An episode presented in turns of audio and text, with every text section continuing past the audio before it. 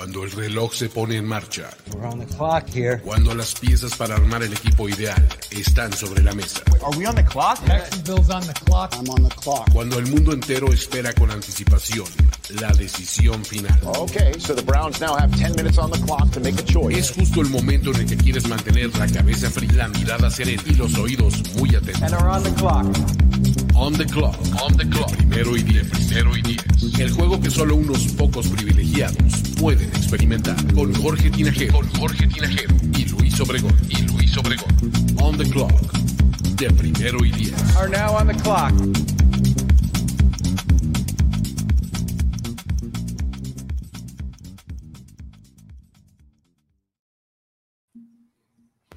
Amigos, ¿cómo están? Muy buenas noches a todos. Bienvenidos a esta segunda, tem- no hombre, qué segunda, ya esta es la tercera temporada de On the Clock, el tercer año Wow. que estamos este, haciendo este show. Estamos a 91 días del draft NFL 2022 y pues aquí estamos en On the Clock para hablar de todo lo que va a traer ese evento, todos los prospectos que vamos a estar analizando, situaciones de las que vamos a estar hablando. No es muy pronto, Luis. Que no se, no se confundan, no, no dejen que nadie les diga que es muy pronto para hablar de draft. Nunca es muy pronto para hablar de draft. Entonces, aquí estamos. La temporada se divide en dos: temporada y, o sea, temporada de juegos y temporada de draft. Básicamente es eso. Se puede traslapar, no hay problema. Se puede trabajar sin ningún problema. He estado aquí con- eh, acompañándoles eh, como, como eh, cada una de estas eh, tres temporadas a, a cargo de, de la nave Luis Obregón y eh, como siempre también me acompaña Jorge Tinajero y tenemos la adición estelar este año para esta temporada de Diego Lozano. ¿Cómo están amigos? Saluden por favor. Yo estoy muy bien, estoy muy feliz de estar con ustedes aquí en este programa de On The Clock eh, y estar con los, con los con las grandes cabezas de este, de este proyecto. Así que muchas gracias por invitarme y es un honor estar con ustedes. El, el honor es mío. La verdad es que eh, creo que es la primera ocasión que estamos juntos en, en los micrófonos con Diego. Así es que eh, es un placer de nuevo. Creo que hasta la piel se me pone chinita de, de escuchar este intro de On The Clock y desempolvando todas estas gorras de, de college para estar eh, a tono, A tono. En, en este, en este programa. Eso es todo. Muy bien. Ya eh, ahí tengo mi coleccioncita también, caray, de, de algunas, de algunas este, gorras de colegial. Tú eres de, un montón de gorras, ¿verdad, Diego? Te, te he visto con un montón de diferentes gorras. ¿Tienes de colegial? Eh, no, no consiguió ninguna colegial, pero bueno, esta es sudadera de Michigan State. eh. Ah, Eso, los Spartans, bien, bien, bien, bien. Ya está. Este, ya está, perfecto. Pues ya estaremos aquí este, eh, en pasarela, ¿no? Haciendo eh, nuestro, nuestro desfile de, de las prendas más este, codiciadas. Pero bueno, eh, la verdad es que traemos, un, este, traemos uh, un- una fila de programas para esta temporada que les puedo prometer unos 15. eh, unos 15 episodios. Estaba contando las semanas que tenemos eh, de aquí al draft. Son un poquito menos de, de, de 15 semanas, pero ya saben que de repente que sacamos que uno, que otro, que ya hicieron un trade y aquí venimos a reaccionar, este, ya, este, ya pasó tal cosa y aquí venimos y de repente hay dos programas por semana. Entonces les garantizo 15 y de ahí para arriba, ¿sale? En esta, en esta temporada de, eh, draft eh, para On the Clock y con toda la cobertura que estaremos teniendo aquí. Esperen también, obviamente, algunas piezas escritas en, primeroy10.com. Esperen otro tipo de piezas en video aquí que tal vez no sean en vivo y formato largo, pero también hay otros formatitos interesantes que estaremos ahí eh, dándoles forma tal vez durante, durante las siguientes semanas. Y con todo eso, les vamos a dar una muy buena cobertura del draft como lo hemos hecho desde hace un montón de tiempo. No podemos dejar de mencionar a nuestro padrino Alberto Musali porque él es el, el original, ¿no? Que, que, cubrió el draft, ¿te acuerdas, George? Sí, es correcto, sí, sí, sí. Él, estuvo en la primera acreditación de por vida de primero y diez, que fue uh -huh. el draft en Chicago, si mal no recuerdo. Fue uh -huh. 2016. Porque... Creo, que le, creo, que le, tocó ir al, al último que fue en New York y luego lo movieron a Chicago y volvió a ir a Chicago, ¿no? No, fue a Chicago y luego a Filadelfia. Ah, Filadelfia fue en 2017, Chicago uh -huh. 2016. Creo que hubo dos en Chicago. Dos seguidos en Chicago. Exacto. Uh -huh. Después Filadelfia y ya 2018 fue en Dallas, 2019 en Nashville. Uh -huh. 2020 ya no pudimos ir porque se canceló, pero este, y el año pasado también por todo, todo el tema de la pandemia, no pudimos estar ahí, pero bueno, a ver si 2022 nos hace el favor de irnos a Las Vegas todos, muchachos. Ahí estaríamos este, de, de manera eh, presencial encantados de la vida. Pero bueno, eh, ahora sí vamos a entrarle en materia, ¿no? Porque pues tra tenemos un programa con, con, algunos temitas que me gustaría eh, que abordáramos. Me gustaría empezar eh, como un poco volteando para atrás para ver hacia adelante. O sea, ¿qué podemos rescatar del draft 2021 que nos sirva como lección para el draft 2022? Es decir, algunos takes interesantes que miren, el caso tal nos muestra esta teoría ¿no? Entonces, como para poder aplicarla y saber más o menos por dónde se mueven las cosas y qué podríamos esperar del draft 2022, vamos ahí este, eh, campechaneándolas, empiecen y, y, ahí vamos este, discutiendo cada punto, ¿sale? Este, George, ¿por, ¿quieres empezar por alguna? Eh, sí, a mí me gustaría eh, dejar bien claro porque luego eh, le echamos mucho la culpa a los prospectos, sobre todo en la posición de coreback. No que era muy bueno Trevor Lawrence, no que Zach Wilson era demasiado bueno, y me parece que la lección está por ahí de la mano con a dónde llega, en qué situación llega, quiénes son sus entrenadores y cuál es el talento. Porque hay que mencionarlo, Trevor Lawrence llegó a un equipo de los Jaguars comandado por Urban Meyer, que no duró ni siquiera este, toda la temporada completa, lo que te habla de un mal trabajo en, en esta organización, eh, una mala planeación, el talento tampoco fue el indispensable para hacer, ayudar un poco en, en, estas funciones a Trevor Lawrence. Y además de que la pareja que le consiguen en la primera ronda ni siquiera jugó esta temporada, que es Travis Etienne. Entonces, ese es una. El otro, Zach Wilson, ¿no? Un staff nuevo, un staff este, de, de los Jets que también poco pudo ayudarle y también en cuestiones de talento era Corey Davis y Corey Davis. Y, y, y, cuando Corey Davis se lesionó, eh, Zach Wilson desaparecía. Entonces, pobres, pobres situaciones en las que cayeron.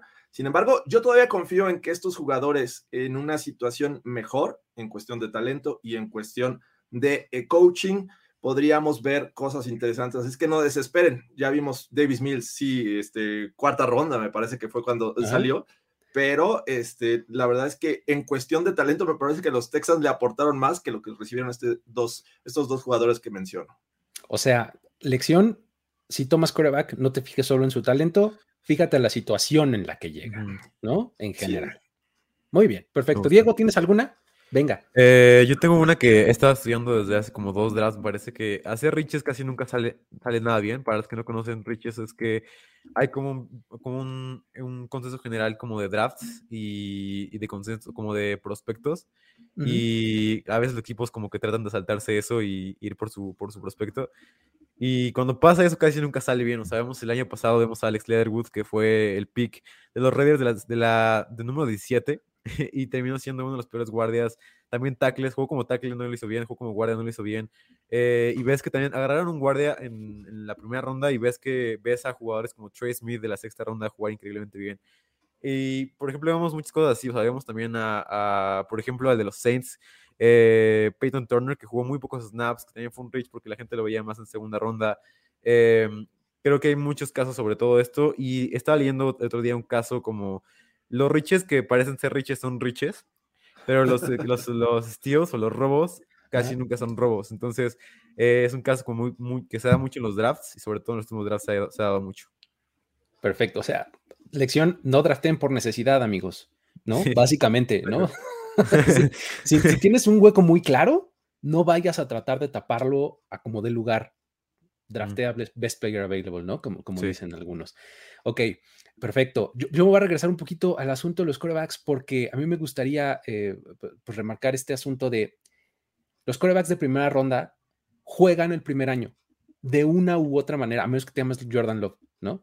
Uh -huh. este, pero eh, es, es, una, es, una, cosa que eh, eh, muchas veces tenemos ganas y muy bien les haría a algunos corebacks y a algunos prospectos esperar un poquito en la banca, no, no, es un no son productos terminados, pero sí, como pasa normalmente, los corebacks se overdraftean por hasta una ronda, ¿no? Si eres un prospecto de tercera ronda, te vas a ir en segunda, y si eres de segunda, incluso tardía, te vas a ir en primera, ¿no? Ante esa situación, cuando te draftean en primera ronda y eres coreback, vas a jugar.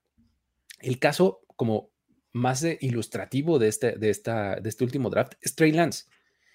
Trey Lance por más que Jimmy Garoppolo lo ha hecho bien y que ha mantenido el barco a flote y todo lo que ustedes quieran, se nota que los 49 les queman las habas porque Trey Lance, ¿no? Entonces, eh, o sea, y tan es así que pues ya estamos buscándole destino a, Jimmy Garoppolo y los tienen en la final de conferencia, ¿no? Entonces, eh, es, un poco mi, mi, reflexión, ¿no? O sea, si ustedes ven a un quarterback drafteado en la primera ronda, va a encontrar el campo, lo van a ver jugar este año así de rápido. No importa que el coach salga en una conferencia de prensa a decir, no, se va a sentar y va a tener un red shirt year y no sé cuándo.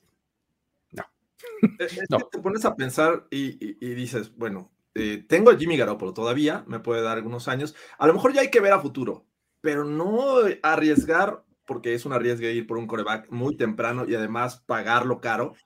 Imagínate ahorita los Niners con todo lo que han hecho y teniendo un buen cornerback. El que me digas que, eh, y no tomado en, en segunda o tercera posición, ponle en, la séptima, que hubieras brincado a los Panthers y a los Broncos y te hubieras hecho de un cornerback. Patrick Sertain, JC Hearn, cualquiera de los dos, ¿no? Imagínate ahorita con esta defensiva secundaria con un cornerback de estas características, me parece que estaría eh, pagando eh, dividendos muy pronto, pero en cambio, bueno, tienes que todavía que ver si te va a funcionar este, Trey Lance para, la siguiente temporada. Sí. Ah, perdón, creo que es una conversación como muy interesante porque, o sea, creo que depende mucho de qué pasa si los Niners llegan al Super Bowl, porque si llegan al Super Bowl y no lo ganan, va a ser dos Super Bowls consecutivos de Jimmy Garoppolo no ganando un Super Bowl. Eh, por lo que sea que pase y todo esto, entonces sería como más la conversación. Y los quarterbacks, como los equipos buscan más un quarterback con upside ya ahorita que los quarterbacks como Ryan Tannehill, que son más de sistema, o, o como Jimmy Garoppolo, sino intenta buscar a tu, a tu, a tu Mahomes casi siempre, o sea, intenta buscar a tu, a tu quarterback que esté diseñado para ti, para tu ofensiva, que tenga el upside para poderte eh, no solo ganar partidos, sino llevarte a, la última instancia. Perfecto. Tienes, eh, vamos a darle una rondita más para poder eh, abarcar todos los temas que traemos. Vas, George, ¿tienes una, una más? Sí, creo que los ex no son tan malos en la NFL. Y me refiero a el caso de Jamar Chase y Waddle. Me parece que si, juntas, si juntas estas parejas que en algún momento tuvieron que separarse por circunstancias este, de draft, porque llegaron antes eh, Joe Burrow y en el otro caso eh, Tua Tango Bailoa, me parece que no está del todo mal ir por estos jugadores y reunirlos, porque estás ahorrándote mucho tiempo de adaptación entre estos dos jugadores. Eh, y lo vimos. Joe Burrow es feliz con, el, reencuentro de, de, Jamar Chase y hoy está en una final de, conferencia. Y Waddle tuvo una, temporada magnífica ayudándole a, lucir a Tua Tango Bailoa. Entonces, me parece dos ejemplos muy buenos para cuando dices, y, creo que ya hemos hablado mucho, incluso Luis Obregón ha hablado mucho del tema de eh, línea ofensiva o llamar Chase con los Bengals, pero les ha funcionado. No sé si con un liniero ofensivo en este pick de, la primera ronda de 2021 habrían llegado tan lejos. Creo que llamar Chase ha sido clave en esta situación, así es que, bueno, ahí están. Los reencuentros no son de todo malo, muchachos. Perfecto. Diego, échale una más, venga. Eh, yo tengo que, bueno, eh, que nunca tiene suficientes pass rushers en tu equipo, porque vemos a los Bills draftear tres pass rushers en primera ronda por tres veces consecutivas y creo que es como algo muy importante porque ir desarrollando pass rushers en un equipo es muy importante. Sabemos a Greg Rousseau, vemos a varios jugadores, vemos como Ed Oliver, como todos en una línea defensiva, los vas poniendo como en diferentes lugares y te van rindiendo los, casi todos. Por eso me parece que varios prospectos por aquí que, que hay de pass rush, me parece que puedes llegar al, al equipo, incluso si no lo necesitan. Excelente take, me encanta, porque sí, efectivamente, Epenesa, Gregory Rousseau, este, luego eh, se fueron por este, por Boogie Basham, o sea, realmente no importa, stack em, ¿no? Venga, ¿no? Este, un poco es la filosofía, perfecto, me gusta. Eh, yo voy a ir por otra que es, eh, estos, en, el draft este, existe este, o en los prospectos de draft existe este término de tweener, ¿no? he's a tweener, le dicen. Es, un tipo que, que, en realidad como que no tiene una posición definida, ¿no? Y muchas veces, en, años anteriores, se utilizaba eso pues, un poco como un peyorativo para decir, híjole, es que pues no estoy seguro de él. En la NFL moderna, y cada vez más, las posiciones fijas son una cosa del pasado. O sea, cada vez más, ¿no? Entonces, hoy día los tweeners son lo que quieres. Quieres a un tipo que ya no le vas a decir twinner, ya le vas a decir versátil. O sea, te vas a hacer, eh, puedo alinear acá y acá también. Y puede ser este Isaiah Simmons, y puede ser Divo Samuel, y puede ser, o sea, me explico, o sea, puedes tener un montón de funciones diferentes. Sí, tienes que tener, como dicen también allá, tu, tu, este, tu major y tu minor, ¿no? O sea, tienes que ser muy bueno para una cosa y además puedes hacer algunas otras.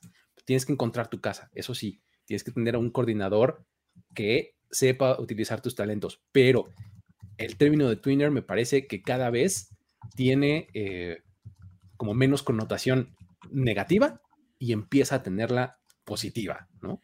Sí.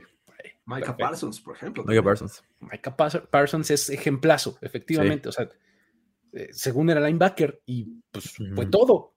Sí. la defensiva de los Cowboys, ¿no? Este, pero bueno, este, um, ¿qué les parece si eh, sé, sé, que eh, podríamos tener varias más, pero tenemos este chorro de temas que abarcar. Entonces, este, me gustaría que nos moviéramos y nos pusiéramos a platicar de lo que viene. Draft 2022. Y me gustaría empezar por, por cosas pues, generales, ¿no? O sea, siendo este el primer programa de On The Clock, tendríamos que empezar por cosas eh, muy genéricas, ¿no? Y tan genéricas como, ¿quién va a seleccionar primero? ¿Cuál es el orden de la primera ronda? ¿no? Entonces, este, para eso, pues por aquí tenemos aquí un, un, pequeño gráfico en donde podemos este, aquí mostrarles cómo está el orden de la primera ronda para ver quién va primero, quién va después. Y este, además, cosa importante, todavía no tenemos definidas las últimas cuatro posiciones porque pues siguen jugando los últimos cuatro equipos, ¿no? Entonces, y dos de ellos no son sus picks, de hecho. Sí. Además, además vamos, a, vamos a ponerle otro pick a alguien más, pero ahorita vamos a hablar justamente de todo eso, ¿no? ¿Por qué no ponemos el gráfico, George? Venga, y ahí lo, lo vamos, este, vamos a aventarlo. Lo vamos, lo vamos, lo vamos platicando, ¿no? Este, porque, pues bueno, tenemos en la primera posición, el top 10 está eh, interesante. Sí. Dos, dos, años consecutivos, los Jaguars tienen el primer pick, luego siguen los Lions, tres, Texans, cuatro, los Jets, cinco, los Giants, seis, los Panthers, siete, otra vez los Giants, ocho, los Falcons, nueve, los Broncos, otra vez nueve. Otra ¿Qué, vez, ¿Qué onda? no me miren a mí. en el 10, otra vez los Jets, ¿no? Este, este pick número 10 es de los Seahawks, ¿no? Este, ese es sí. Jamal Adams, ¿no? Yes. Este, ese es, ese es, el pick de los, de, de, los Seahawks. Este, este top 10 tiene a dos equipos con dos selecciones, ¿no? ¿Cómo, cómo ven este top 10? O sea, creo que, eh, ¿qué les salta a la vista de entrada? Venga. Venga, Diego. Ah, pues para mí los Jets, el hecho de que tengan dos selecciones, eh, 4 y 10, me parece que es una oportunidad de oro para poder traer a un, a un tackle o a un cornerback élite y traer a otro, a un, a un corner. O sea, creo que lo importante es que tengas un cornerback y un tackle de esta top 10. O que salgas del draft de primera ronda y que digas, tengo mi cornerback, ya sea Stingley o en el 10 a Matt Garner, y puedas, este, puedas tener un cornerback élite, que puedas tener un cornerback que puedas confiar en él, no como lo habían tenido en los últimos dos años. Tienen la gran ventaja, además de que pues ya tienen a su cornerback, ¿no? Entonces, pues, sí, exacto. No hay bronca. ¿Cómo ves, Jorge, tú? Sí, y, y, darle armas también para, para Zach Wilson, pero eh, a mí me, me, intriga también el caso de los Giants, que tienen eh, dos picks, sí. uno que cambiaron el año pasado para que los Bears agarraran a Justin Fields, y, este, y el otro, que justamente sale una declaración esta, esta semana en la que ellos quieren continuar, aún no tienen head coach, pero ya quieren continuar con Saquon Barkley y con Daniel Jones, que eso la verdad me, me hace pensar que... que eh, ¿Por qué? ¿Por qué si tienes dos picks en, el top 10, por qué habrías de tomar esta decisión? Digo, yo, yo creo que deberían de ser cautelosos en ese sentido, esperar a ver quién va a ser el head coach, cuál es su plan, y entonces sí, a lo mejor ir por uno de los mejores eh, prospectos, o tienes la posibilidad de agarrar un, un, Kenny Pickett, si es que ese fuera el caso, o de plano eh, agarrar tus dos picks y subir hasta la posición número uno, o sea, tienes eh, también municiones para a, hacerlo. Entonces, me intriga mucho qué van a hacer estos Giants en el dado caso de que no vayan por coreback y qué vayan a hacer con, con porque necesitan línea ofensiva también. Creo que es algo que, que requieren estos Giants sí. y pues vamos a ver cómo se mueven. Me intriga mucho qué va a pasar con ellos.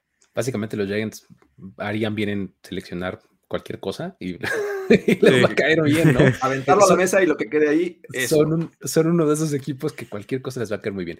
Eh, en la segunda columnita eh, tenemos en el, en el 11 a, Washington Football Team, que hasta este momento todavía se llaman así. En la, la próxima vez que tengamos show, creo que ya no se van a llamar así, ya van a tener nombre nuevo.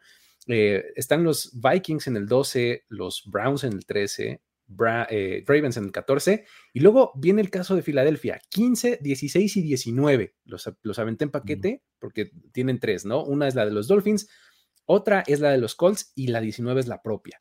Luego, 17 los Saints, 18, perdón, 17 los Chargers, 18 los Saints, y ahí empiezan los equipos de playoffs, ¿no? Eh, Filadelfia, ya decía, 20 los Steelers, en el 21 están los Patriots y luego tenemos Raiders, Cardinals, Cowboys, Bills, Titans, Buccaneers y Packers hasta el 28. De ahí en adelante, los cuatro equipos finales, como ya les decía, se determinarán los primeros dos este mismo domingo y los últimos dos el día del Super Bowl. ¿Sale? Con eso que, eh, obviamente, el caso de, Filadelfia es muy llamativo, ¿no? ¿Cómo, lo ven? O sea, creo que tienen pues absolutamente todo para hacer lo que quieran. ¿Cómo lo ves, Diego? Me parece muy interesante porque yo he sido de las personas que confían en Jalen Hurts para el 2022 y que creo que va a ser el coreback 1.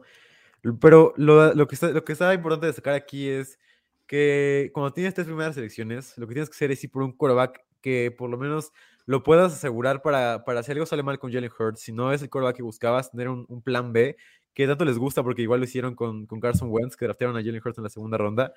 Pero creo que en esta primera ronda con tres picks tienes que ir por un quarterback, el que más te guste, eh, posiblemente en el último, y reforzar también, ya sea tu línea defensiva o lo que doble demás, pero tener un quarterback como de reemplazo para Jalen Hurts por si no sale bien y por si no es el quarterback que buscabas, que tenías.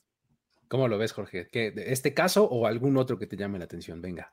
Sí, me, me, sorprende y obviamente por las temporadas que tuvieron los Browns y los Ravens eh, en el top 15, ¿no? Vamos a ver, porque son equipos que en teoría estaban armados y van a tener un pick alto. Vamos a ver qué hacen ellos para eh, tratar de mejorar esta situación, porque pues obviamente los, Ravens, en el caso de Lamar que se lesionó al final de la temporada, les pegó y los ubica tan pronto como en la 14. Y los Browns pues no están tan lejos como también para reflexionar en el caso Baker Mayfield, ¿no?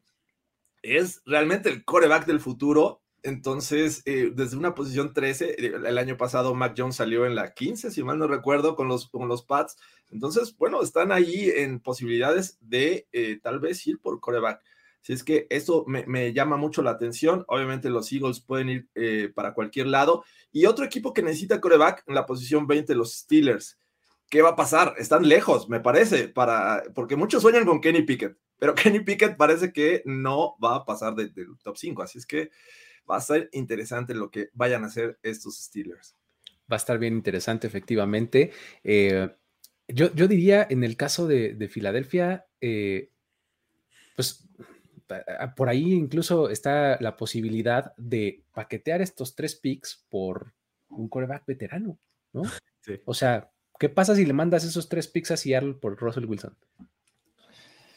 ¿Quién dice no? O sea, ah, bueno, dice, no. no, se me hace caro, pero digo. O sea, ¿quién, ¿quién dice no? ¿Filadelfia dice no, no te voy a dar tres? ¿O, eh, o, es este Seattle quien dice no, no quiero, este, necesito más por, por Russell Wilson? ¿No? Yo creo que dos sería suficiente. Sí, dos. Y, no, son, no son nada bajos. O sea, si le das el 15 y 16 son los que tienen. Ajá. ¿Cuánto le das el 15 y el 19? Y tú te quedas con la 16, ¿no? O algo así. O 16 y 19 te quedas con el 15. Ah, exacto, por ejemplo, ¿no? Digo, si algo que además no tiene pick de primera ronda, ¿no? Este, que es, uno de estos equipos que no, no está ahí en el draft, no figura, ¿no? En, la primera ronda, tiene bien poquitos este, pero, pero entonces estás diciendo que Jalen Hurts no es el futuro de esta franquicia. Es que yo, yo lo que digo es, Jalen Hurts no está mal pero creo que Russell Wilson está mejor. ¿No? o sea, no es como que eh, este, Russell Wilson sea un anciano tampoco, ¿no? Entonces, eh, mira, no estoy, no estoy este, apoyando porque lo hagan, por supuesto que no, no, me interesa, pero este, es una posibilidad, pues, o sea, y son eh, activos que ya están fijos, pues, o sea, no, les, no estás hipotecando tu futuro, ¿no? Que eso es una cosa muy importante. O sea, y digo, este ejemplo funciona para, para quien sea, pues, o sea, ahorita dije Russell Wilson, pero puedes decir el nombre que tú me digas, ¿no? De, de coreback. ¿no? Ah, aunque también, bueno, habría que ver también qué harían más adelante estos Eagles, pero eh, pues también necesitas llevarle eh, opciones para lanzar. Eh, Jalen Rigor eh, ha sido una decepción, entonces Devonta Smith junto con Dallas Goddard serían como que los únicos targets y, este, y pues, a ver qué le pueden aportar en las siguientes rondas, pero Ima- es, es- es- sería interesante. ¿eh? Imagínate que por tercer año consecutivo Filadelfia selecciona un wide receiver. Sí. Reagor, Devonta Smith, y ahora quien tú me digas que sea otro Sí. receptor.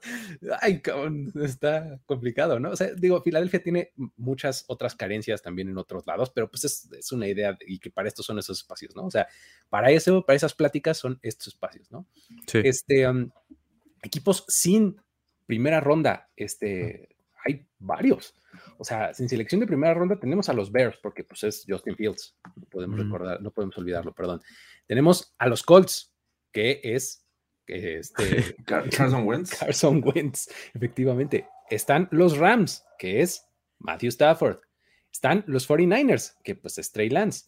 Y los Seahawks que ya mencionábamos, que es este eh, Jamal Adams, ¿no? Eh. ¿Alguno de estos, eh, de estos equipos les llama más la atención que alguno otro? O sea, que digas, se están dando de tops en, la cabeza. ¿Cómo, cómo, ¿Cómo lo ven? ¿Cómo lo ves, Diego? Ah, para mí los Seahawks, o sea, creo que todo el mundo sabe ya, Jamal Adams no es una selección de primera ronda, además por diferentes años, eh, y creo que los Seahawks necesitan, tienen mucho- muchas carencias, además de que el equipo ya es viejo, tienen que reconstruir varias piezas, y si es una selección de primera ronda creo que va a ser muy difícil para ellos poder en este año ser un equipo que tenga un talento élite en el draft, eh, puede que sí sea, pero no han demostrado mucho talento drafteando los Seahawks como en, en rondas bajas, pero... Eh, veremos qué pasa. Yo creo que los Seahawks son, son el equipo que menos, eh, que menos bien les va sin primera, sin primera ronda. Exactamente. Nos mencionan por acá un par de, de casos. Los Dolphins tienen el pick de los 49ers, por eso no aparecen en la lista. Entonces Ujú. van a seleccionar entre el 29 y el 32. ¿No? Ese es uno. Y el otro que nos mencionan es este, los Chiefs. Los Chiefs eh, se movieron eh, el, año pasado de, de la primera ronda hacia, eh, eh, por, por Orlando Brown, ¿cierto? Orlando Fue- Brown, sí. También, también está por ahí el caso.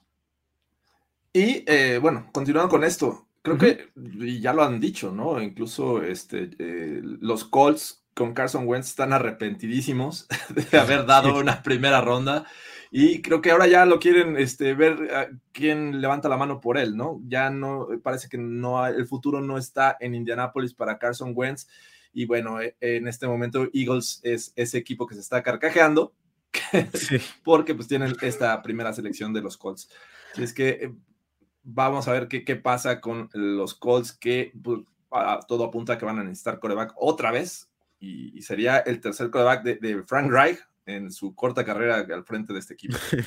Sí. Y además que eh, acaban de perder a su coordinador defensivo, ¿no? Este, Matt Sí. Eberflus, Que el es día de otro hoy. caso, ¿no? O sea, me, me intriga mucho Matt Everfluss en, en los, eh, los Bears, los entiendo, pero tienes que darle ahí a alguien que ayude a Justin Fields, y, no veo obviamente a Matt Everfluss siendo ese gurú de corebacks.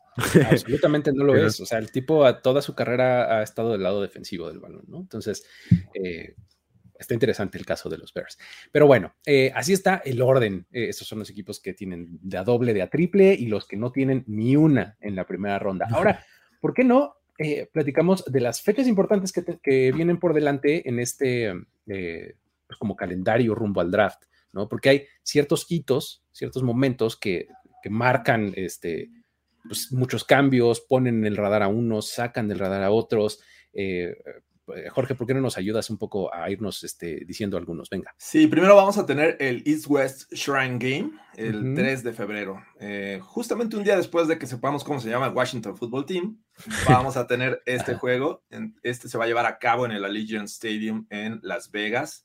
Es que hay que estar atentos a esto. Y un, un duelo que, que me parece que hace eh, o tiene más nombre porque de ahí han salido estrellas recientemente en, para la NFL es el Senior Bowl. Y este Senior Bowl se lleva a cabo un día antes del el Pro Bowl, que eh, sería el sábado 5 de febrero de este año, en eh, tradicionalmente Alabama, en Mobile.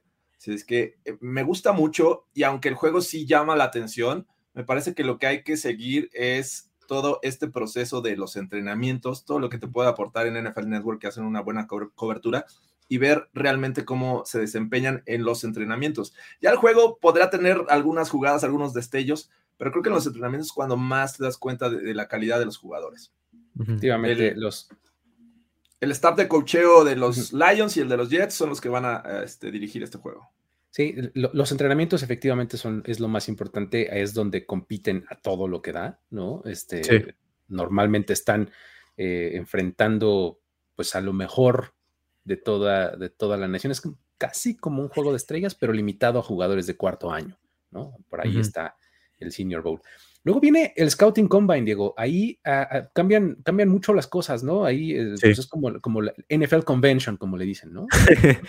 Sí, es algo muy importante para los equipos, creo. O sea, creo que a veces como los entrenamientos son un poco sobrevalorados, entre comillas, porque como que hay algunas métricas como que miden más que, un, que una prueba de un día de, de un jugador, pero aún así es muy importante para poder, como nosotros espectadores, poder ver cómo miden los jugadores, cómo se ven en ciertas pruebas que ustedes ya, ustedes ya van a contar, cómo, para que funcione cada una de ellas, pero creo que es muy importante también para poder ver cómo, cómo el atletismo de cada uno de los jugadores. Exactamente, creo que de ahí del, del- Obviamente, conforme se vayan suscitando estos eventos, vamos a hacer programas especiales dedicados a eso y explicar y por qué y cómo impactó y demás. Pero en términos generales, el Scouting Combine va a ser del 1 al 7 de marzo, o sea, de martes a lunes en el Lucas Oil Stadium, ahí en Indianapolis. Este, y pues bueno, básicamente le digo yo el NFL Convention porque básicamente es eso. Ahí es donde están todos, los general managers, los scouts, los agentes, todo. Básicamente es como medio el inicio no oficial de la agencia libre, ¿no? Porque ahí es donde empieza a, oye, ¿y qué pensarías si no sé qué cosa? ¿No? O sea, un poquito, ¿no? Me gustaría, eh, nada más eh, respondiendo aquí para que eh, estemos todos en el mismo canal. Este año hicieron una, una variación o una modificación, porque aunque el head coach de los Lions es Dan Campbell y el de los Jets es eh, Robert Sale, eh, van a tener como parte, eh, eh, los que van a dirigir el juego van a ser algunos asistentes de sus staffs. Esto para buscar cómo, cómo se manejan estos entrenadores desde la posición de head coach, porque muchas veces hay casos como el de Big Fangio, es un gran coordinador defensivo, pero cómo es como head coach, no tienes idea. Hasta que no estás como head coach es cuando dices, ah, mira, el clock management está bien, este, to- to- todo esto que se evalúa de un head coach, este, no lo ves hasta que toman las riendas de un equipo. Entonces, este se me hace un cambio interesante en este eh, Senior Bowl. Exactamente, es, es, Sí. es un tweak ahí que le metieron este año que va a estar eh, bastante bueno, ¿no? Eh, decíamos Combine y bueno, después del, del Combine, les decía, uno- unos días después empieza la agencia libre que también lo cambia todo, no necesariamente tiene que ver con draft, pero sí, pero sí tiene que ver, ¿no? Porque pues al final cuentas es team building, ¿no? Es este, Sí. eh, cómo construyes tu, tu equipo y cómo construyes eh, tu roster. Eso es el 16 de marzo. Y luego vienen, viene la temporada de Pro Days. E- eso, lo- los calendarios salen hasta unas semanas antes. Pro Days son estos eventos que son muy similares al Combine, pero en cada una de las universidades, ¿no? Entonces ahí ya los equipos deciden si mandan o no mandan y a cuántos y a quiénes mandan para ver los workouts de los, este, de los prospectos, ¿no? Y de ahí pues ya nos vamos hasta el draft, ¿no? Que este año el draft es el día 28 de abril, eh, del 28 al 30, que normalmente ya sabemos desde hace algunos años es de jueves a sábado, ¿vale? Eh, anoten esas fechas en su calendario.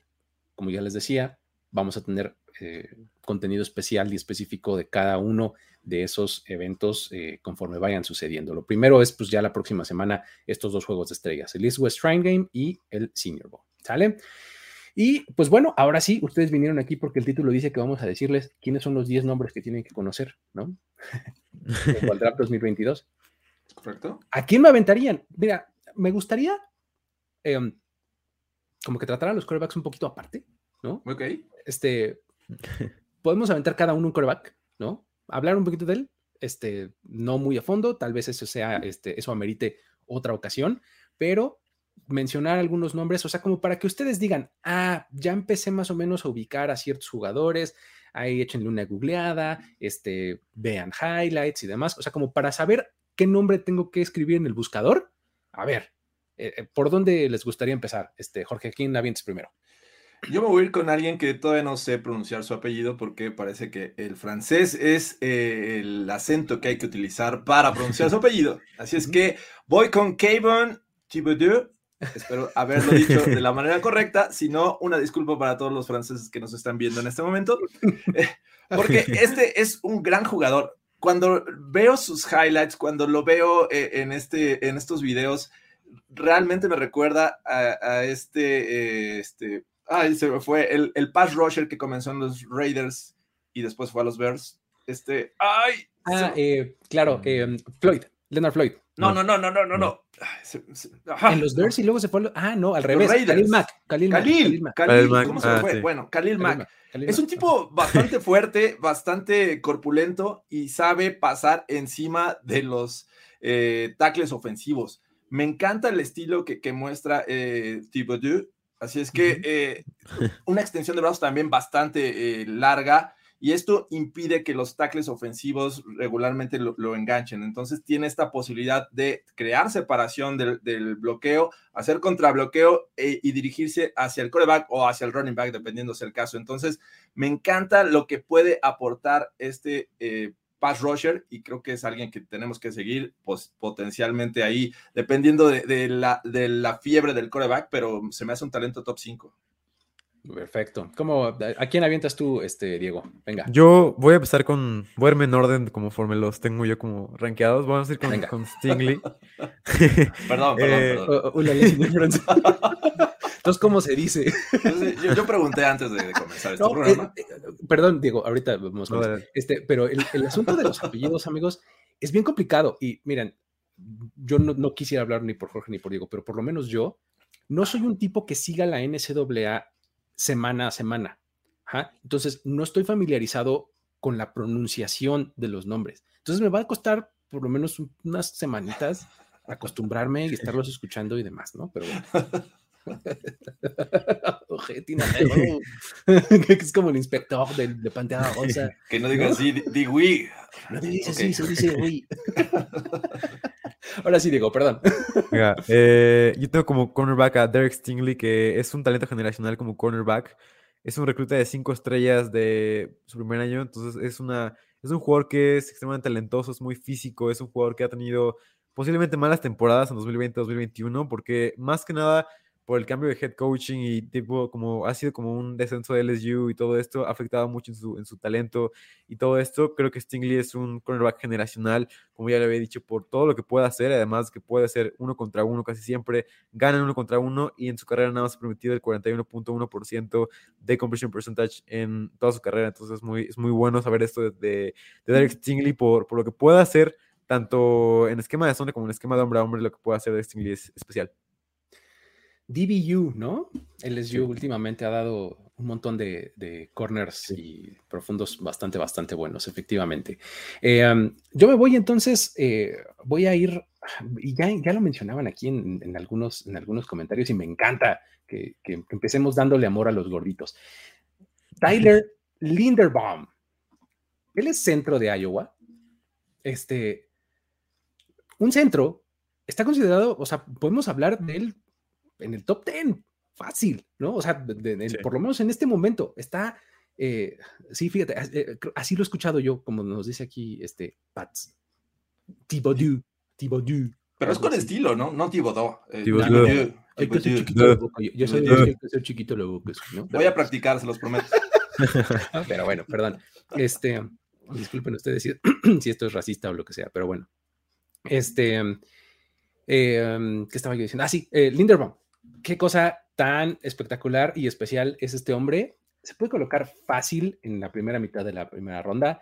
Eh, para ser centro, es un tipo más pequeño de lo que quisiéramos. ¿no? Este, es un tipo que mide un 84 apenas, o sea, no necesariamente es el tipo más grande, pero es súper inteligente, competitivo, rudo en su estilo de juego, eh, tiene mucha explosividad al inicio de la jugada, muy rápido, muy, muy, muy buen este, eh, manejo de pies, fluidez, este, y no hay un bloqueo que se le dificulte, ¿eh? o sea, si es eh, doble equipo, si, si es ir al segundo nivel, si es salir de trampa, eh, es buenísimo. O sea, tal vez lo único que puedes decir es, en el momento en el que le toque bloquear a Vita Bea, ahí puede medio estar en problemas, ¿no? Porque pues está medio chiquito, pues para un- una mole de ser humano como le puede tocar un, un, un tackle técnica 1, técnica 0 en la en NFL, pero realmente es muy, muy bueno eh, Tyler Lindenbaum. Eh, es además de estos jugadores que cuando sale de trampa lo puedes ver bloqueando 25 yardas campo arriba, así adelante del corredor. O sea,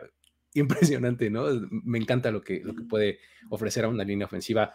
Obviamente por sus características, características, características atléticas, lo puedes ver mucho en estos bloqueos por zona, por ejemplo, lo puedes ubicar en este tipo de equipos, ¿no?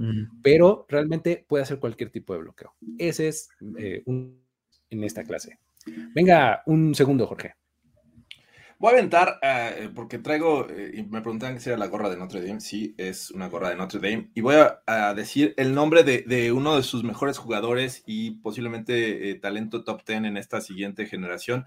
Hablo de, de Kyle Hamilton, safety, que eh, es una gran combinación de cualidades atléticas con eh, conocimiento para jugar este deporte. Me encanta la versatilidad que, que aporta Hamilton en, este, en las defensivas sobre todo cuando lo veo jugar, me recuerda mucho eh, esta, a Derwin James de repente, cuando está muy cerca de, de, de la caja, cuando está este, cerca de la línea de golpeo en la caja, o también se, se puede ir hacia atrás y ser un buen eh, jugador defendiendo el pase. Entonces, aporta mucho, tanto a detener el juego terrestre como el juego aéreo. Me encantan las cualidades de Kyle Hamilton. De verdad, sí me recuerda mucho a Derwin James. Y ahí, si le quieres meter algo de combinación con Justin Simmons, me parece que eso, esos dos jugadores en uno los puedes encontrar en Hamilton. Y repito, lo puedes usar como strong safety o como free safety y sin problemas te va, te va a ayudar. Así es que eh, me encanta lo que, lo que veo en Kyle Hamilton.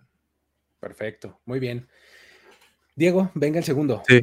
Eh, solo para agregar, a mí me recuerda mucho como a Javon Holland, que puede jugar como en el slot, puede jugar en diferentes lugares. Kyle Hamilton creo que es un gran, gran pick. Y bueno, yo tengo a Evan Neal, que es, es una, una, una pared, una pared tremenda. O sea, el tipo mide 2.4 metros y pesa 158 kilos. Eh, es, es lo que te imaginas de, de un tackle izquierdo tremendo. A mí me gusta mucho los Jets, su esquema eh, de zona me parece que le puede permitir muchas cosas buenas a Evan Neal, sobre todo si lo, si lo pones al lado de al lado de Mekai Becton me parece que puede ser una buena línea, de, línea ofensiva para ayudar a Zach Wilson. Evan Neal puede ayudar en el juego terrestre, puede ayudar a bloquear a, a, los, a los pass rushers. También eh, los huecos que abre Evan Neal en la ofensiva de Alabama son tremendos, tanto para Najee Harris como también lo hacía este año con Brian Robinson. Lo que puede hacer Evan Neal para, para el juego terrestre es tremendo. Me gusta muchísimo, para mí es un pick top 5 y no sé ustedes, pero para mí el top 5 creo que está muy definido. O sea, creo que está Hutchinson, Thibodeau, Hamilton, Stingley y Evan Neal para dentro del top 5. Creo que está como muy definido entre esos cinco jugadores. Sí, puede ser. De, he visto Evan Neal, pero, pero también a veces este, Ikem Ekwonu, uh -huh. este, que es el tackle de, de, North Carolina State, también a veces lo he visto por ahí, ¿eh? O sea, que, que se va arriba. Está tremendo. O sea, que, que, lo ponen arriba, pues, de, de Evan Neal en, en, en, top 5, pero eh, en general me parece eh, correcto. Este, um, han mencionado también a, eh, mucho a, al mismísimo Ian Hutchinson, que es eh, pues, Ed Rusher de Michigan, ¿no? A mí me gusta mucho más usar el término y la denominación Edge Rusher porque no sabemos a dónde va a llegar y dónde va a estar, ¿no? Sí. Entonces, la verdad es que Aiden Hutchinson está peleando por el uno, ¿no? Uh -huh. Por el uno, ya, ya sea en big boards o en picks, ¿no? Sí. O sea, en, en este, en, en, el orden del draft, ¿no? De cómo vayan a ser seleccionados, ¿no? O sea, alguno de ellos dos se va a ir, alguno de ellos dos o tres se van a ir este, seleccionados en la, en la primera ronda, si es que no alguien se emociona y va al uno por Kenny Pickett o algo así, ¿no? Pero, este, um, Aiden Hutchinson es el, es como el prototipo de tu edge rusher, ¿no? Sí muchísimo poder, eh, eh, convierte velocidad en poder, puede, es muy flexible, puede dar, este, escabullir por debajo del tackle. Este, creo que además eh, tiene cierta versatilidad para hacer rush desde, terce, desde tres puntos y desde dos puntos, por eso puedes encajar perfecto en una frontal par o impar sin ningún problema. Entonces, creo que Aiden Hutchinson es uno de, esos, de estos picks que cuando lo hagan vas a decir, pues claro, o sea, está muy bien, ¿no? O sea, no tiene ningún problema, porque además también tiene esta, esta vers versatilidad de alinearse desde la técnica cero hasta la 9, O sea, en algún momento Michigan lo llegó a utilizar de técnica cero. Imagínate, eso es ilegal. O sea, ¿no? Sí. exactamente enfrente, nariz con nariz del centro, ¿no? Y de ahí hasta el extremo, ¿no? Tiene esa versatilidad eh, Aiden Hutchinson. La verdad es que es este, un gran, gran prospecto para, para este draft, ¿no? Sí, además, yo estaba viendo el, partido contra Ohio State y se enfrentó a Nicolas Petitfer, que es un jugador de segunda ronda para este draft, y lo hizo completamente mierda. O sea, le hizo, le hizo 15 presiones, le hizo, o sea, Hutchinson destruyó por completo a Nicolas Petitfer y es como una demostración de lo que puede hacer con un tackle de NFL. Eh, se vio en ese partido y creo que Hutchinson para mí es el número uno de este draft y me encanta. Perfecto. Muy bien. Venga, eh, George, échanos uno más. Eh, ¿qué, qué me dicen de Jordan Davis, este eh, tackle defensivo de Georgia, que tiene un físico impresionante y tú pensarías que por medir casi dos metros, mide seis pies, seis pulgadas, que según yo son 1,98, 1,99 y eh, 340 libras, estás hablando como de 115, 120 eh, kilogramos y lo ves moverse como se mueve y lo ves atacar los gaps. Es un tackle defensivo regularmente eh, de técnica 3, aunque también puede jugar técnica 1. Y es impresionante eh, la capacidad que tiene, primero para ser disruptivo, para quitarse con habilidad a los dobles bloqueos, que regularmente es lo que requieres para detener un tipo de estas características, y este, ser efectivo y hacer jugadas atrás de la línea de golpeo, pero también en persecución, en movimiento lateral, es bastante bueno. Entonces, e, es un tipo que, no sé si recuerdan a, a, John Henderson, este tackle defensivo que algunas jugó con los Jaguars, que necesitaba cachetearse antes del juego para este, eh, salir motivado, pues se me hace muy parecido eh, a, a, en cuestión de físico y creo que puede ser eh, muy buen asset para cualquier equipo que esté buscando reforzar su línea defensiva. Obviamente estas características se prestan más para un, eh, un esquema 4-3 que un 3-4, pero sin duda creo que podría ser este, de estas defensivas híbridas que también puedan buscar un tipo como Davis. Entonces, me encanta lo, lo que veo en Jordan Davis. Perfecto. Muy bien. Eh, Diego, ¿tienes uno más? Venga. Tengo al Greek Freak, se llama George Karlaftis. A los tres años se mudó de, de Grecia a Estados Unidos, entonces es el próximo Greek Freak de la NFL. Eh, así que me encanta lo que puede hacer. Es uno de los pass rushers más, como que no se hablan, pero para mí puede estar dentro del top 10. Es alguien inmenso, 1.93, 124 kilogramos. Para mí puede terminar midiendo lo mismo que Nick Bosa eh, cuando, cuando fue su combine. Eh, me parece que son jugadores un poco parecidos en cierta manera. También tiene dos títulos estatales lanzando disco, o sea que es un atleta real, o sea que puede ganar títulos estatales lanzando disco.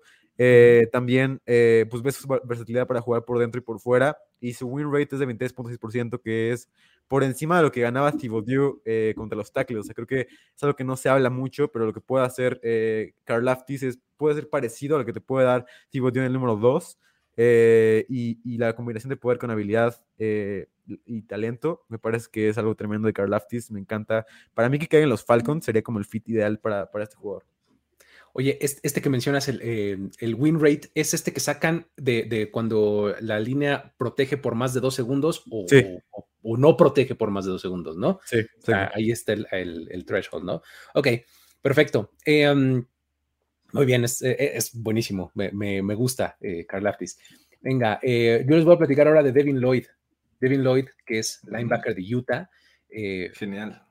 me encanta, está padrísimo lo que hace Devin Lloyd porque... Es este, desde que lo, lo ves en, pues en video, pues como que se ve un poquito diferente del resto, ¿no? O sea, uh -huh. más alto, más fuerte, ¿no? Ya, de ahí ya palomita, ¿no? Este, y además es un tipo que está por todos lados, ¿no? Eh, no necesariamente comenzó siendo eh, un linebacker de tres downs al principio de, de su estancia en los Utes, eh, lo usaban solamente en dos downs porque no era muy bueno eh, cubriendo el pase, pero la verdad es que este año mejoró muchísimo, ha, ha, tenido una mejora importante en cobertura de pase, sigue siendo su punto débil, no es lo mejor en ese aspecto, pero eh, ya, ya lo hace mucho mejor.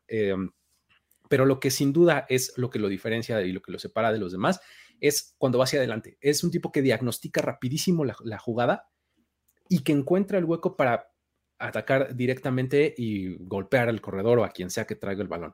Eh, además, incluso es, es, un tipo que también tiene la versatilidad para poder eh, cargar al coreback, ¿no? Este, ya sea desde atrás de la línea, desde un extremo, eh, retardado, ¿no? La verdad Sí, es que eh, lo hacen es lo bien. más parecido a, Mi- a Micah Parsons de esta generación. Me- Totalmente. Me, gusta, me gusta mucho. Sí. Sí, sí, sí. Así, ahí está Devin Lloyd de Utah, que me parece, desde mi punto de vista, es el mejor linebacker. Eh, podemos ponerlo a discutir ahí con algunos otros, pero desde mi punto de vista es el, el- en este momento el mejor linebacker de los que he visto en- hasta el momento, ¿no? Este, um, ¿Tienen algún otro antes de que le entremos a los quarterbacks o, o ya le entramos a los quarterbacks? Ah, los me gustaría, perdón, si quieres, Dale, dale. tú, Diego. Ah, bueno, nada más dos nombres que quiero mencionar. Eh, número uno, Drake London de. Ujú. Me encanta, o sea, su cuerpo, la manera que puede ganar en recepciones competidas, todo esto. Lideró la nación en recepciones competidas.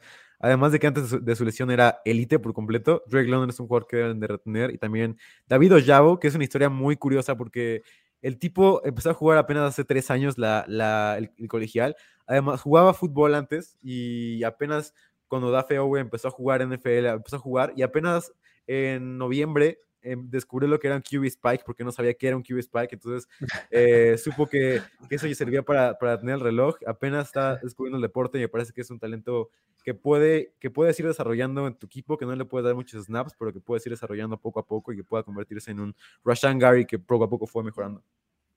E, Es, es, es buena la, la, la- la- la, este, la historia, está interesante. Pero bueno, eh, um, Jorge, tenías uno más, ¿no? Sí, quería aventar el nombre. eh, ya hablaron de un, un poquito de Ikem Ekwonu de, de North Carolina State, de Ujú. Ivan Neal de Alabama, pero me parece que alguien que podría estar ahí compitiendo con ellos dos en busca de, de subir posiciones es Kenyon Green de Texas AM, que si bien para muchos es un, un guardia, tiene la experiencia de haber jugado prácticamente cualquier posición en la línea ofensiva. Ha sido centro, ha sido guardia de los dos lados y tackle también de los dos lados. Eh, mide exactamente lo mismo que, que eh, Ekwonu.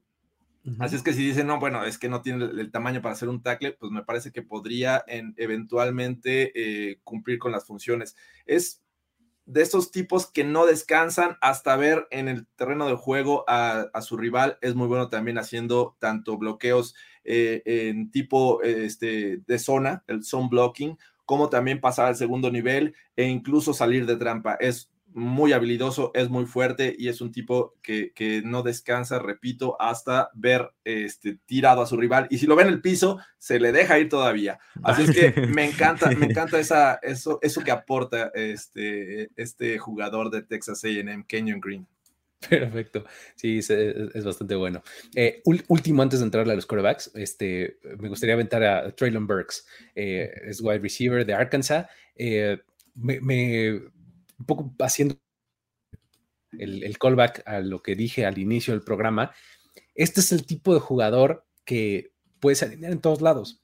O sea, como que en una palabra, él es versatilidad, ¿no? O sea, es un receptor que se alinea igual en la X que en la Y, que en el backfield. O sea, es un receptor que puede hacerlo todo. O sea, es, es como si quieres pensar eh, que los scouts o los general managers de la NFL atienden a este, a este dicho de que es una copycat league, ¿no? O sea, que todo el mundo quiere eh, emular lo mejor del otro. Pues, ¿cómo es que los 49ers están en la, en la, final de conferencia? Pues porque tienen un tipo que se llama Divo Samuel, ¿no? Que puede hacerlo sí. todo. Pues es de, de, Taylor, Traylon Burks es como que lo más parecido a eso, ¿no? Lo puedes alinear en donde sea, tipo muy grandote, o sea, para ser receptor, eh, mide 1,91, 102 kilos, eh, está, eh, tiene un frame bastante amplio y eso le ayuda mucho a romper tacleadas. Es raro que lo tienen a la primera, estas, los arm tackles, como les dices, que son tacleadas como con, con, los puros brazos, rara vez lo detienen. Este, es, es, bien interesante, ¿no? Creo que su mejor cualidad son excelentes manos y su habilidad para ganar balones divididos, ¿no? O sea, mm. un, un pase 50-50, él va a bajar con él, ¿no? Entonces, este, me, me gusta mucho el, eh, el, perfil porque pues justo está atendiendo a esa nueva tendencia de soy offensive weapon, tú hazme llegar el balón, coordinador ofensivo creativo, ponme en donde sea para que yo toque el balón y te voy a producir, ¿no? está, está interesante. Pero bueno, ahora sí, platiquemos de corebacks. Este, eh, ¿Quién quiere empezar? Jorge, ¿quieres aventar alguno? Venga. Eh, digo, no voy a empezar por el más obvio, que, que, que aunque muchos quieren este, escuchar de Kenny Pickett. ¿no? Oh, oh, venga, va, vamos, a, vamos a platicar entre los tres de Kenny Pickett. A ver, este, okay. para como sacarlo del, del, del, camino, ¿no? Kenny Pickett, quarterback de Pittsburgh. ¿Qué dirías, Diego, que es como su, cosa, su, su, sales pitch, ¿por qué deberíamos de comprársela? Eh, fue sobre todo por, por, lo diferente que se vio. Además, creo que este año tuvo 29 big time throws. En, en, toda su carrera había tenido 10. En toda su carrera había tenido 10. Este año tuvo 29. Eh, creo por eso, por eso mismo que no me gusta como el quarterback uno de esta clase a mí. Eh, porque creo que es como un poco un, un fluke o algo raro que pueda volver a pasar esto pero hemos visto casos en los que sí, en los que pasa que un año es, define como todo lo que hicieron, como vemos a Joe Burrow. Eh, pero Pickett, lo, lo, que más me gusta de él es su brazo y la cantidad de victim throws que puede hacer, que no es un quarterback como, como, como del, del, del, esquema, sino es un quarterback que puede hacerte cosas que, que están fuera del esquema, que puede ver por encima de lo que las defensivas ven.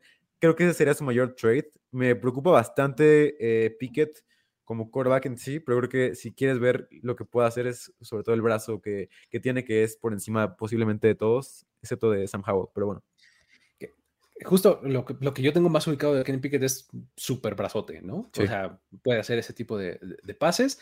Y me parece como que de estos ejemplos, eh, como lo mencionabas, de cómo pues, no sabemos nada de, este, de sí. y, y resulta que en un año, en menos de un año, o sea, porque al principio de la temporada colegial no se, me, no se hablaba de él como un prospecto muy interesante, ¿no? Y resulta que como de noviembre hacia sí. el final de la temporada, de repente ya era el número uno.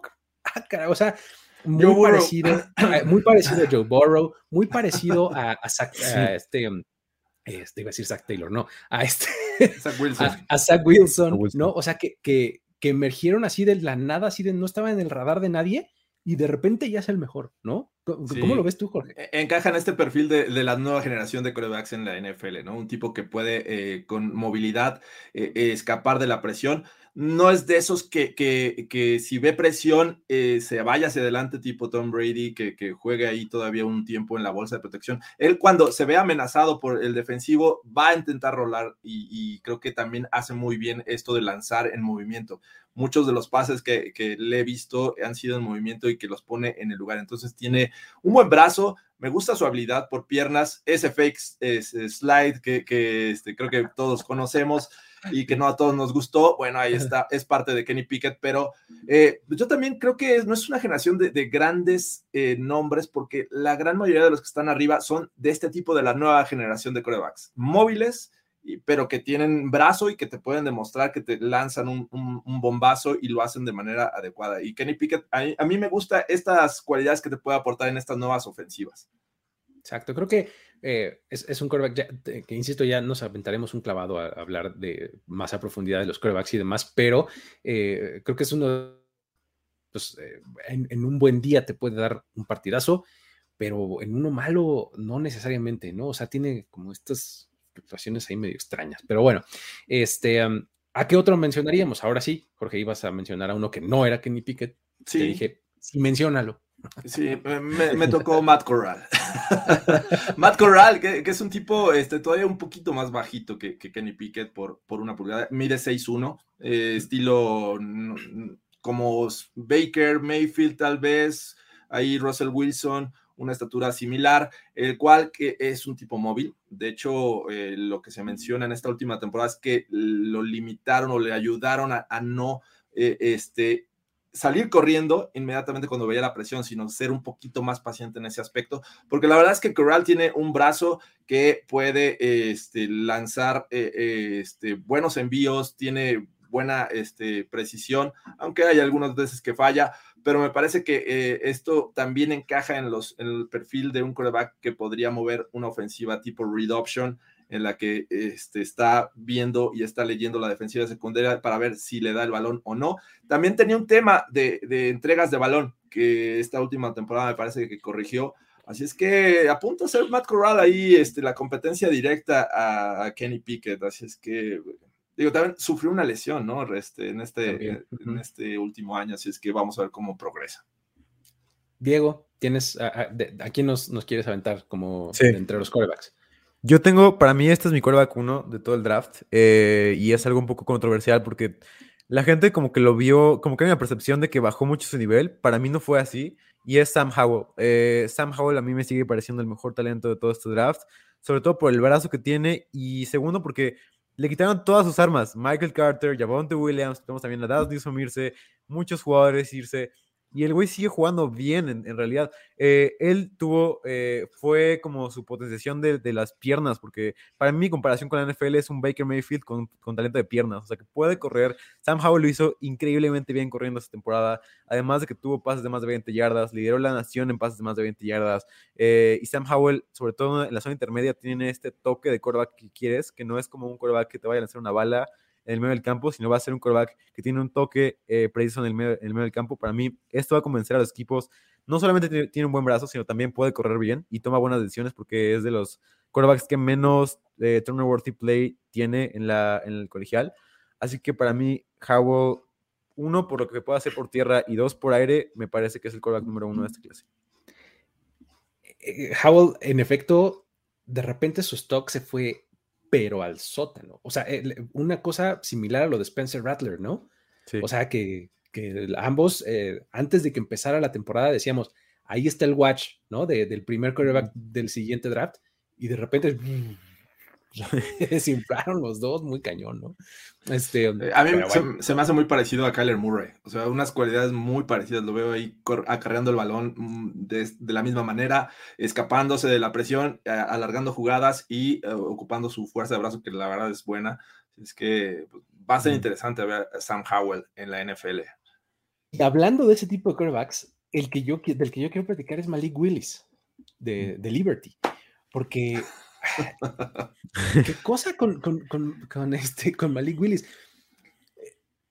Eh, es, un tipo que encaja, bueno, más bien es que te iba a decir encaja en el modelo eh, moderno, pero no necesariamente porque es una combinación de cosas bastante extrañas, Malik Willis.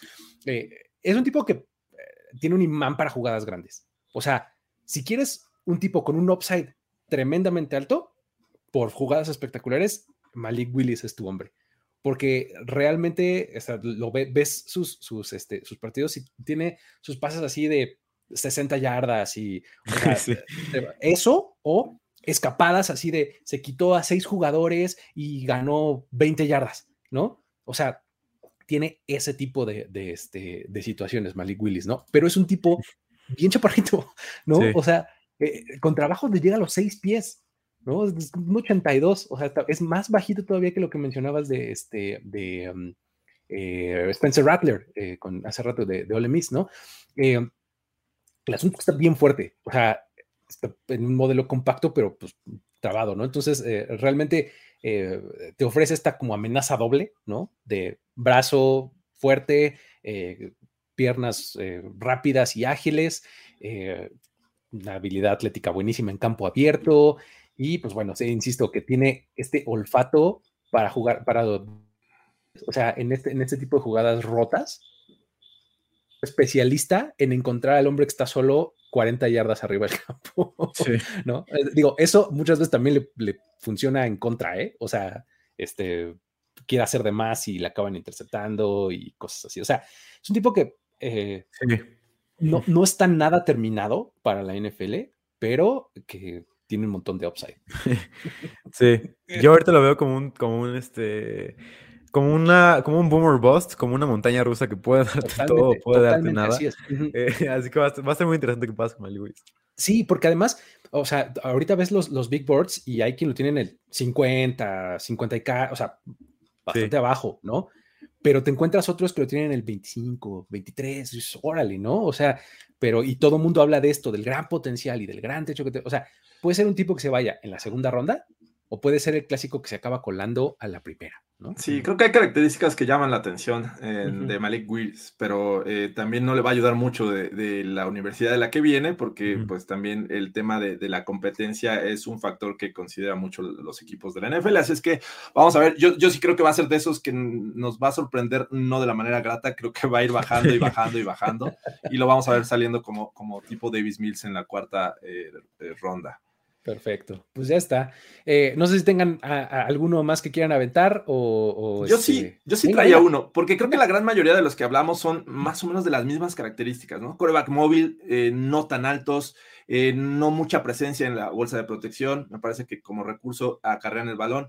Y creo que hay que hablar un poco de Desmond Reader, del coreback de Cincinnati, que es, eh, él sí rebasa el 1.90 a comparación de todos los demás, tiene presencia en la bolsa, además de que sus habilidades atléticas también le permiten acarrear el balón. Es, es bueno acarreando el balón, pero no es su, su principal característica. Creo que el brazo es, es bastante bueno. Eh, tiene que todavía que trabajar en la precisión, pero se le han visto buenos envíos, eh, tiene fuerza de brazo. Creo que hay que seguir muy de cerca el desarrollo en este proceso del draft NFL de 2022 de Desmond Reader, que a mí se me hace este coreback que podría ser como eh, lo que llamamos antes el, el Pro Ready, que un sistema de NFL de nuestros papás podría encajar perfectamente en las características de este coreback. Así es que hay que seguir muy de cerca a Reader. Sí. Muy bien. Yo tengo Pero- uno más que venga, quisiera venga. agregar. Eh, se llama Carson Strong, justamente lo está mencionando aquí en comentarios y lo tenía Elevada, aquí supuesto, listo. Y es como de los quarterbacks que mayor volumen han, han tenido en todo el draft, en todos su draft, son como de los que más ah, volumen como de NFL han tenido, porque han tenido, eh, tuvo me parece cinco o seis partidos consecutivos de más de 50 dropbacks eh, consecutivos, o sea, fue como un volumen de, de NFL. Creo que Carson Strong tiene la capacidad para poder, eh, para poder manejar una ofensiva de NFL, a pesar de que no tuvo buena competencia, pero se vio bien contra California, se vio contra universidades más o menos grandes. Y a pesar de que no es este quarterback como los otros que puede darte jugadas grandes, creo que es más como el tipo de quarterback como Davis Mills, este tipo de quarterbacks como posiblemente Jimmy Garoppolo, posiblemente como este tipo de quarterbacks que son más de sistema. Si lo pones en, una- en un sistema donde tenga eh, movimiento, como, como que tenga RPOs, que tenga eh, mucho play action, creo que Carson Strong podrá funcionar bastante, como lo hizo Davis Mills esta temporada, que a pesar de que no fue el mejor quarterback, fue un quarterback que le ayudó mucho el sistema de que, que estaba usando. Perfecto. Muy bien. Pues ahí está, amigos. Tienen ahí una listita de nombres. Espero eh, que, que los hayan anotado si ustedes no estaban muy empapados de esto. La verdad es que fue una generalidad lo, de, lo del día de hoy. Es el primer episodio y ya vamos a tener un montón más para clavarnos de lleno en muchos más nombres, a hablar de ellos más a profundidad y cosas por el estilo, ¿no? Em, por el día de hoy va, va a ser todo en aquí en esta primera emisión de On the Clock. Eh, nos despedimos de ustedes esperando que les haya gustado y que dejen un buen like aquí en, la plataforma de video donde ustedes lo estén viendo. Eh, por supuesto que esto también eh, va a estar en formato podcast, entonces si ustedes lo escuchan por ese medio, eh, pues ya saben, también ahí pueden mostrarnos un poquito de amor, ¿no? Este, en en la plataforma que ustedes este, lo escuchen. ¿Sale? Eh, pues con eso nos despedimos eh, on the clock. Luis Obregón, Jorge Tinajero, Diego Lozano, hasta la próxima y pásenla bien. Bye bye. El tiempo expiró. Tu decisión es definitiva. Pero siempre habrá una nueva oportunidad de armar un equipo ideal en On the Clock. On the Clock. De primero y de primero y diez. Con Luis Obregón. Con Luis Obregón. Jorge Tinajero. Y Jorge Tinajero. Voz en off. Antonio Semper. Antonio Semper. Una producción de finísimos podcasts para primero y diez. On the Clock.